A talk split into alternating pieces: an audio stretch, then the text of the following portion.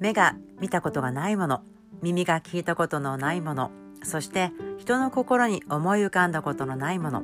神を愛する者のために神の備えてくださったものは皆そうである。こんにちは。ゴスペルエッセンスライフの相馬信子です。2019年11月23日からこの箇所に導かれて急に与えられてゴスペルチャット始めることにしました。聖書が土台のゴスペル私たちの日々の生活の中に必要な力命楽しみ喜びそういったことを皆さんにその時その時にお伝えしたいと思います。